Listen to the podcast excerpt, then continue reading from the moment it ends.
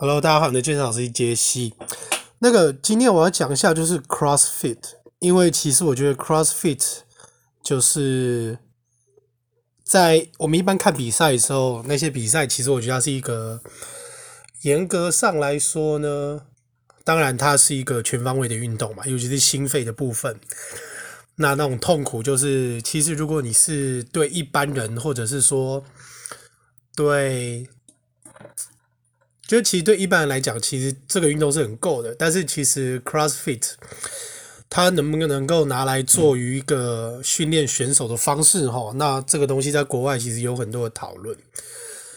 那一方面是那个 CrossFit 的那个冠军，其实我也忘了叫什么名字。其实他也蛮厉害，就算他今天来做建立，我也觉得，诶，他应该也有不错的程度。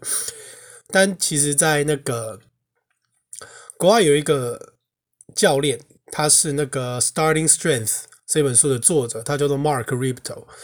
那他之前就是本来就是都一直在推广 CrossFit 这件事情，但是后来就是因为一些原因，总之他就是结束了做 CrossFit 这件事情。那他写了一篇文叫做《CrossFit: The Good, Bad, and the Ugly》。CrossFit: The Good, Bad, and the Ugly。那他在里面写说，关于 CrossFit 的缺点是说。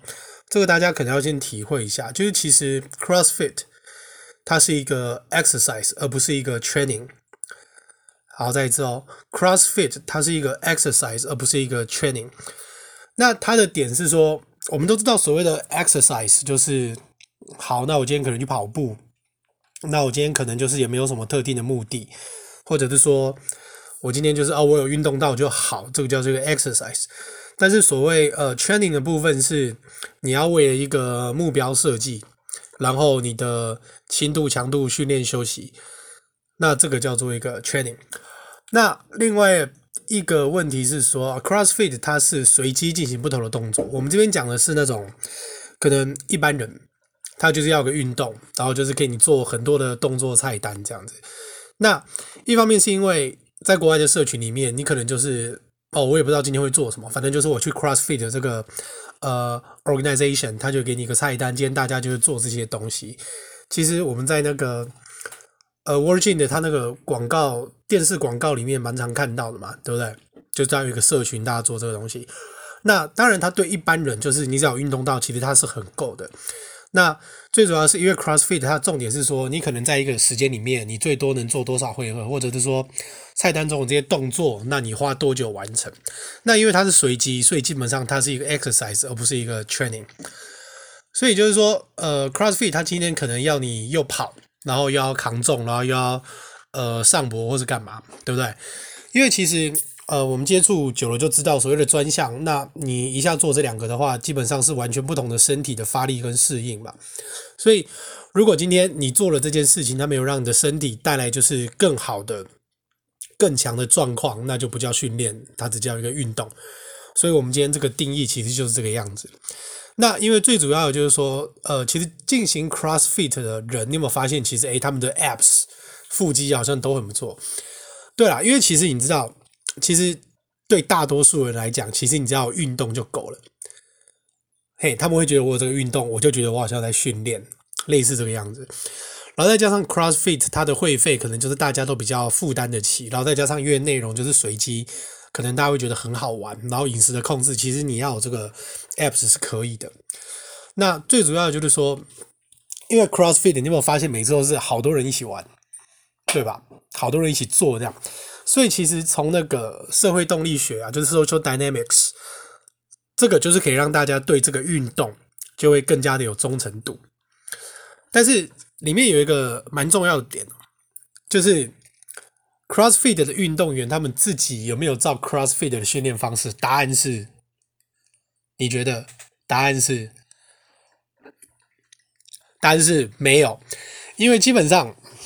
你这个专项你全部混在一起的话，你一个训练是一下做那么多，你一下又要扛，一下又要跑，然后一下这样，基本上它就是互相干扰。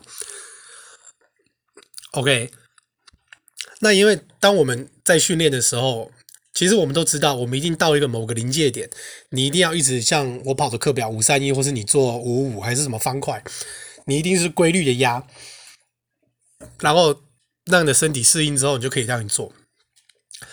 但是 CrossFit 有一个很有趣的课表，它叫做 WOD，WOD 就是 Workout of the Day，WOD。但是它有一个比较不好的名称，叫做 Workout of Death，Workout of Death。那最主要的就是因为你今天在做这种随机的训练内容的话，基本上你身体的适应系统是越来越乱，不会越来越强壮。但是可能就有人会讲说，可是我练了 CrossFit，我真的有变强壮啊？没错啊，一定的啊。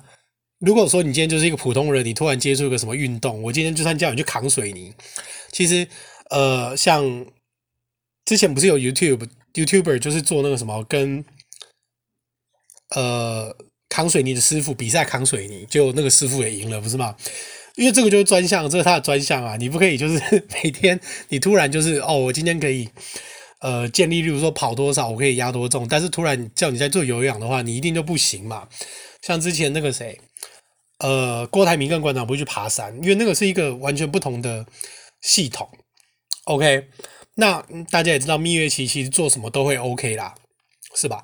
但是我的意思是说，你要进行 CrossFit 当然是很 OK。那如果你已经训练了一阵子，训练有素的人，那你要记得，就是你在做这个的时候，请你把所谓的 CrossFit 这个呃 exercise 跟你所谓的 training 要把它分开。然后最主要是你要注意，因为很多建立的。呃，平常他们没有太去做这种心肺训练，所以他们如果通常一跑，我跟你说，我就遇过那种小腿肌撕裂的，就是才一跑，然后就啪，然后我也遇过就是那种膝盖受伤的，然后复健了一年，就是他的受伤完全不是因为健力，而是因为他突然跑去做别的事情，所以就是慢慢来啦。其实热身，像如果你走那种像很高学校楼梯，其实爬山也真的是一个蛮好的一种恢复运动，或者是说你。休息日你可以去做，呃，就是散步。其实光散步就好了，其实你就会有一种呃心肺上的促进，其实也是很棒。OK，所以呃这边大家其实就是多思考，然后我觉得多怀疑嘛，也不能讲怀疑，因为运动科学就是一直在变嘛，对不对？像之前我们都会说哦，如果已经要。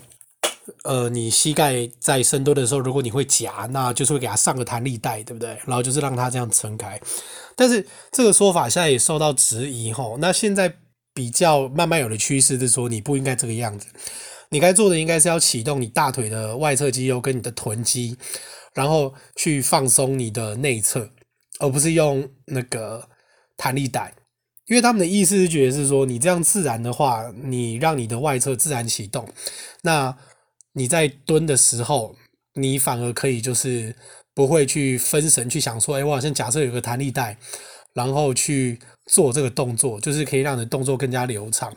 那这个说法其实是最近出来，那我是也觉得那个肌肉记忆，吼，肌肉记忆啊，当然我个人还是比较偏向就是，嗯。能够最自然的当然最好了，那这个大家其实可以自己去试试看，就是先启动你的臀肌跟外侧，然后去放松你的内收，那让你在蹲的时候，你那个腿是自然打开，OK？因为其实我们仔细思考一下，你会内夹，那一定就是你的内收一定是非常的紧嘛，然后你的外侧基本上是无力啊，是吧？或者说他根本就是没有接受到启动的这个部分，那你这个东西，你可能就是像呃弓步臀肌呃还有。呃，左右侧单脚蹲的训练，这个东西可能就要稍微做多一点。那因为我自己个人是，我都是用很慢的方式去矫正，就是说，OK，我今天都做这个动作，但是我不会先给自己上弹力带，我就是，嗯，要慢慢的去告诉自己说，我现在用这个地方去发力或者是干嘛。那这个就见仁见智啦，最主要就是不要受伤。OK，只是就是说，目前已经有这一种想法跟趋势。好，那今天就先讲到这边。我是你的健身老师易杰西，那我们明天见，拜拜。